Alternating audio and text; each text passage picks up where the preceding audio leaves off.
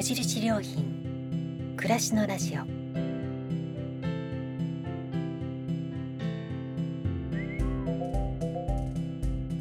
暮らしの良品研究所が今気になっていること伝えたいことを声でお届けする暮らしのラジオ。読む言葉と聞く言葉ではまた印象が違うもの。語られる言葉からいろいろなことを想像する。そんなひとときをお届けします。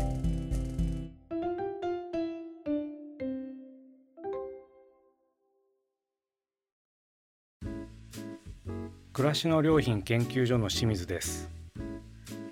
このラジオは無印良品が運営する暮らしの良品研究所の所員である私が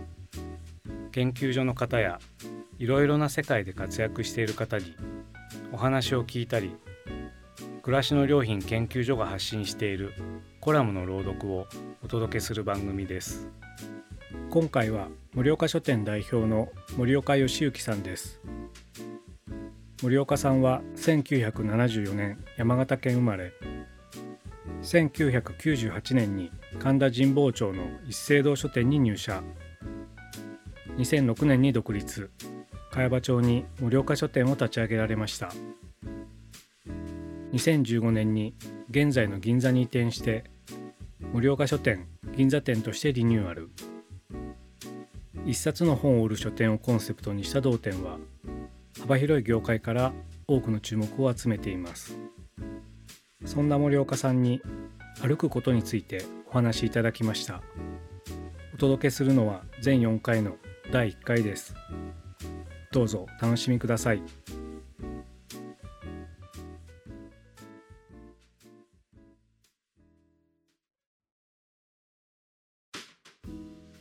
今回は盛岡書店代表の森岡義行さんをお招きして歩くことをテーマにお話をしていただきます。よろしくお願いいたします。よ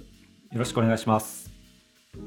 森岡さん早速なんですけども、はい。えー、昔出された本で東京旧市街地を歩く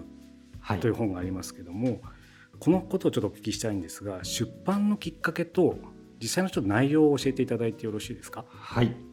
出版のきっかけはもうずいぶん昔なんですけれども、はい、2005年6年あたり、うん、盛岡書店を始めようとした時に、はい、ヨーロッパの街を古本買い付けで巡ったことがあったんです。うん、はい、そうすると例えばプラハに行くとプラハの旧市街地っていうのがあってうん、そこにはこう魅力的な古本屋だったりいかにも入りたくなるようなアンティークショップだったり、うん、レストランだったりそういうのがあったんですよ。はい、で調べてみるとケルンとかバルセロナですとか、うん、旧市街地と呼ばれるところがほぼにあると。確かに自分の記憶でもどっかの町の旧市街地とかっていうのを聞いたことがあると、うん、なんか旧市街地っていうだけでもそこに何かありそうな気がしたんです、うん、もしかしたら市場かもしれませんし文学者の家かもしれませんし、はい、素敵だなと思ったんですよその響きが。旧市街地という言葉自体が持つ、はい、はい、でも東京あるいは日本で旧市街地っていうところはあまり聞かないなと。うん確かにそうですね。ないんじゃないかなと思ったんですよ、うん、北から考えても札幌の旧市街地聞かないし仙台もない。うん、まあ、東京旧市街地っていうのはないよね、うん。まあ、京都大阪も広島、うん、四国の各町九州であったりしてもない、うん、あこれはじゃあ旧市街地っていうのをもし作れたらどういうことになるのかなっていうふうに妄想が広がったのがきっかけでした。なるほど。それは10 56年前ですよね。そうです。はい、うん、その時はまだ古本屋さんを始めた頃始めたばっかりそうですねえあの茅場町で、えー、茅場町で盛岡書店を始めた頃に、うん、そんなことを考えていてでそれがあの形になったのは2015、6年だったのではないかなと。あ、えー、そうですか。はい。まあ10年ぐらいあったんですけども、その中に。はい。えー、それはじゃあ実際旧市街地面白いんじゃないかっていうふうになって、はい、それから街を歩かれましたか？そうですね、はい、東京だったらどこを旧市街地っていうのかなっていうふうに疑問がありまして、はい。うん、調べてみますと実際に東京市っていうのがあったと、はい、戦前に、うん、多分大東京市っていうのがあって、うん、それができるのが昭和78年じゃないかなと思うんですけれども、はい、とにかくそういう行政区画があったと。うん、で今の東京23区とは違う呼び名の区があったと。うん。例えば中国区であれば日本橋区と京橋区。あなるほど、はい、もっと昔の名前でやってたんですね、千代田区であれば神田区と麹町区とか、うん、港区だったら麻布区赤坂区かな、うん、あと高輪区ってあったかな？ちょっしれてしまいましたけれども、今聞いてると、はい、今23区って言ってますけども、はい、同じ今の区の中でも細分化されてたような細分化されてましたですね。新宿だったら、四谷区、牛込区淀橋区っていうのがあったんじゃないかなと思うんですよ。あの今都庁があるあたりですね。そうですね、そうですね。はい。文京区だったら小石川区、うん、本郷区っていうのがあったのかな？ちょっと忘れてしまいましたけどね、うん、あそこでも東大があって、あのまあ、文学の街と呼ばれてるところですよね、はい。はい、そうですね。まあそういうふうなあの東京市というものがあった、うん、じゃああの実際に旧市街地じゃないですかっていうふうに思いまして、でその中から京橋区と日本橋区と、神田区あたり、はい、ここがあの東京旧市街地と呼べるだろうっていうふうに思ったんですよ。うん、それは何かやっぱりあのさっき言ったように、はい、こう何かこう魅力的な市場があるとか、うん、面白そうなあの古本屋があるとか、はい、デパートがあるとか、うんうん、なんかそういう観点から見ると実際に今言った京橋区日本橋区、神田区にはあるなと。思いまして、まあ、上野の方もまああるってはあるかもしれないですけれども、それでじゃあその辺りをあの東京旧市街地と呼びましょうと、はい。なりました。なるほど、はい、それは今聞いてると、まあ、市街地イコール、はいまあ、今だと我々だと新宿とか渋谷とかを、はい、こう人が一番集まるところだと思いますけども、はい、当時は東京市の時代は、はい、やはりその日本橋とか神田とか、はい、京橋にいろんな人たくさん買い物に来てたような様子があったってことなんですかね。これがねいろいろな様子があったと思うんですよ。うん、もちろんねあのその頃あの新宿や渋谷や池袋っていうのは台頭してきていると思うんですけれども、うん、同時にねあの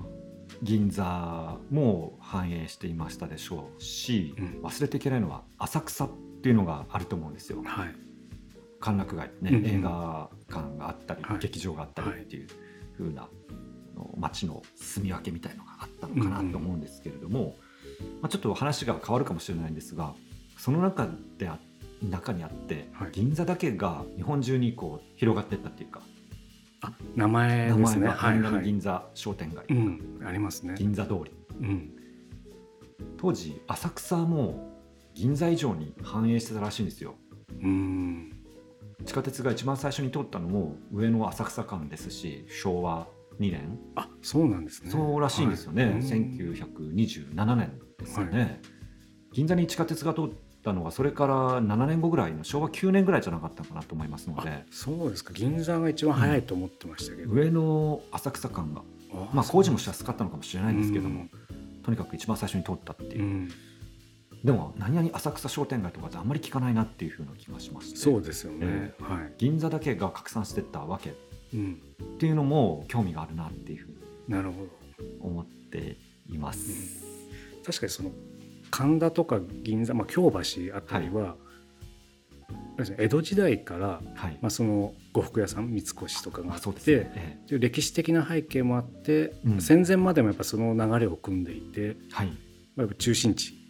であまあったっそうですよね。ていうことですよね。そうですね、うん。まああの茅場町で働いてた時にはい。地元のおばあちゃんとお話しする機会があったんですけれども、はい青山ぐらいから先はもう郊外だっていうふうにあ。感覚としてあるっていうふうなことをおっしゃってましたですね。で今よりもずっとあの地図上でいくと南側が、はい、まあ、発展していてはい。そこを中心に、まあ、東京がはい。こう町として形成されていたっていうことなんですね。戦前その京橋とかの方がね。開開かれていたというか、まあえっ、とですね確かね磯田光一さんっていう、はい。長井画風の研究家だったと思うんですけども、ちょっとうろ覚えなのでね、はい。後でちょっと調べないといけないと思うんですけども、はい。思想としての東京っていうだいぶおこう何年前だろうな2 3 0年前もっと前かなに出版されてる本があって、それによると隅田川を境に、えっと、東と西に分けて東側の方がうん。工場地帯に指定されたっていう時期があった。とはい。それが東京にとって非常に大きかったんではないかっていうふううな、ん論考を展開する文をあの読んでたことがあるんですけれども、それによって東京のこ商業地区が、はい、うがこ西に移っていくう。そうですね。一つきっかけになったのではないかなっていうふうな話を聞いたことがそれは興味深いですね。うん。あの江戸時代はその町民のはい。町はむしろ東側に、まあ、浅草とかあっちが発展していてね。西側はその大名屋敷とか、まあ、品川を中心の感じそうですよね。が内藤新宿とか言ったらね、はい。ほとんどまあ、村だったっていう、ねあのこう平原だったような気がしますけどもね。だからそこに行政の区画割りがうん。きっかけで、うん。まあ、今の僕らが知ってる東京がうん。実はなっていったんじゃないかっていう説はええ。非常に面白いですね。そうですね、うん。まあなんかそういうバックボーンを持ちつつ、ん。なんていうんですかね東京旧市街地っていうのをあの意識しまして、うん。でそこを歩いてみようっていうふうな、歩いて東京旧市街地あの実際に東京市ができてた時にすでに建ってた建築うん。を確認しようという。うん、そういう実はガイドブックだったんですよ。なるほど、はい、実際でもさ歩いてみてはい、その形跡というかはい、そういう建物はい。とかはやっぱたくさんあるものなんですか、たくさんあるんですよ。あそうなんですね。東京のイメージとして古い建物を壊して新しいものに変えていく。うん。スクールアップビルド。はい。このイメージあると思うんですけどもこれは正しいと思うんですが、うん。一方でこれだけ自信がある。うんバブル期の開発などもあった。今もすごい開発が行われている。うん。もちろん太平洋戦争でえー焼け野原にもなっている。うん。固定資産税、あ相続の問題、はい、相続税高い、はい。いろいろ建築にとっては厳しい条件があると思うんですけれどもはい。自分の感覚だとよくこれだけ条件が揃っていないのにうん、残っているなと、あそうなんですね。はい、それは時があります。民間の、はい。まあ、いわゆる建物もあれば、まあ、個人所有のええ。小さい、はい。まあ、ビルのようなものもあれば、えまあ大きい、資本で作ったものとかもどっちもあるような感じなんえですか？そうですね。うん。よく残す残ったなと、あでそれは最初に思ってはい。歩く前よりもうん、多かった実際。多かったです。あもしあのそういった建築だけを集めて一箇所にまとめたら、うん。結構な街が形成されるんじゃないかなっていうふうにも考えたりしていて、ちょっと見方が変わりました東京の街に対する。でこれあの一般的にですけどもはい、その旧市街地のはい。建物かどうかっていうのは、えまあ、どうやってこう見分けるというか判断とかされたんですか、まあねあのとはいってもね古い建物って、まあ、パッと見分かったりうん、するんですけれども、低層あのビルの端っこにいつも書いてありますよね。はいはい。あれ書いてあること多いので、うん、そこを見るっていうのは面白いなっていうふうに。思っていましてそうすると中には戦前のカレンダーである後期ですかね、はい。あの神武天皇即位して何年っていううん、あの表記がなされてるところがいまだにあったりして。あ提訴にですか？はい。あすごいそうなんです、ね、はい後期2570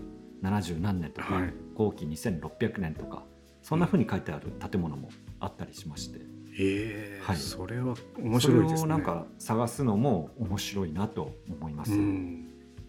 そうすると今少し情景を思い浮かべると、はい、森岡さんがそういう道、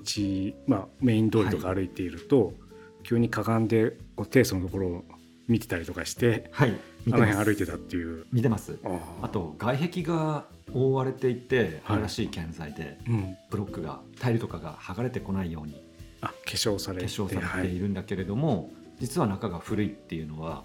これも結構たくさんあってそれをこう見つけるのも面白かったりします。うん。それは結構やっぱコツがありそうですけどもパッと見て、はい、表面的にこう新しくなってるけど、えええ、これはもしかして古いんじゃないかみたいなのは、はい、だんだん分かってくるようになる。そうですね。天高があるとかああ。天井の高さとか、ね。はい、天井の高さがあるとか R になってるっていうかね丸みを帯びてるですとか。あ角が丸くなってたりとかする、はい、はい、結構あると思います。なるほど、はい、でこの東京旧市街地を歩くっていうのは、はい、大体どのぐらいかけて取材されたんですか、はい、その期間的なところでいくと、まあ、構想からですと結構長い時間が経ってるんですけども、うん、実際撮影したのは2か月ぐらいにまとめて冬のすごい寒いさなか撮影した記憶がありますね、2か月ぐらいで撮ったと思いますね撮影は。なるほど。写真は。はいそれもたくさんあった中で、どういう編集点というか、はい、編集方針があったんですか？写真は高橋真奈美さん、はい、写真家に撮ってもらったんですけれども、うん、ちょうど今芸術新潮の民芸特集であの民芸館だったり民芸の写真を撮っていたりもする方なんですけれども、うん、高橋真奈美さんの撮影のスタイルに委ねた部分が多かったです。あじゃあ写真家の視点で、はい、この建物を撮るとかっていうような考え方で、は。いはい、私はそこがすごく新鮮で、うん、自分が写真撮るのであれば水平全く気にしなくて、うん、好きなところに寄ってったりですとか、うん、あの構図の面白さだけで写真撮るような気がするんですけども、高橋真奈美さんは全て水平を撮って写真を撮ってったっていうことがありまして、はい、その結果できてきたイメージ出版された写真集にものすごく端正さが加わったなっていうふうに感じてそれが東京旧市街地のイメージにもつながっているような気がします。確かにあの表紙の写真だったかと思うんですけども、はい、こう丸い円柱が写っていてそ、ねええ、それもすごく端正な表情でしたよね、うん、ちょっと散歩の話とは一見ずれますけれども、うん、建築と写真の関係性っていうのは面白いなと思っていて建築って現場に行くことがなかなかできない場合が多いので、うん、その写真家が見た視線っていうのが重要な役割を帯びてくると思っているんですけれども、うん、例えば丹下健三の建築であれば石本大博が撮っていると、うん、コルビジェの建築であれば北川幸雄さんであったり、うん、ルシアン・エルバガであったり青木淳さんのね青森の美術館は鈴木梨作さんが撮っていたり、あると思うんですけれども写真家が見た建築がその建築のイメージになっていくっていう風ななるほど、はい、あのことがあると思うのでその組み合わせっていうのはすごく大切だなっていうふうに考えているところですね。はい、確かに一見違う分野の話のような気がしますが、すね、お話聞いてると、はい、確かに歩く時の視点にもなってくるそうですそうです。ですよね、はい。はい、その写真家が撮ったイメージを見たくて、その建築に行くっていうことはある、ね、この辺から撮ったのかなっていう構図を見つけてみるとかっていうのも、確かに一つの楽しみ方というか、その街を見る視点ですね。そうですね、はい。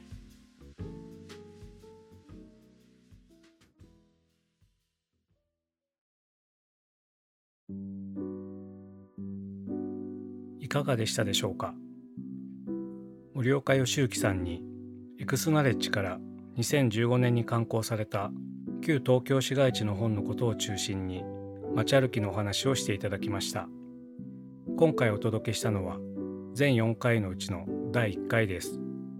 この後もその他の番組をお楽しみいただければと思います。それではまたお会いしましょう。